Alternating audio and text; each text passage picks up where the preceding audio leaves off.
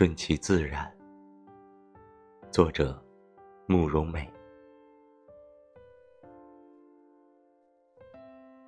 成年人的爱情总是很矛盾，一边被世俗拉扯，一边又期望着纯粹。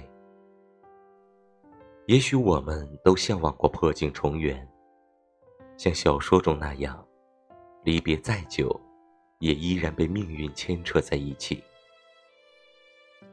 可现实总是重蹈覆辙，一地鸡毛。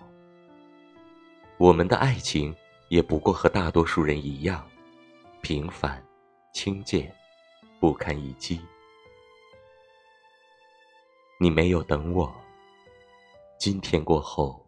我也等不到你了。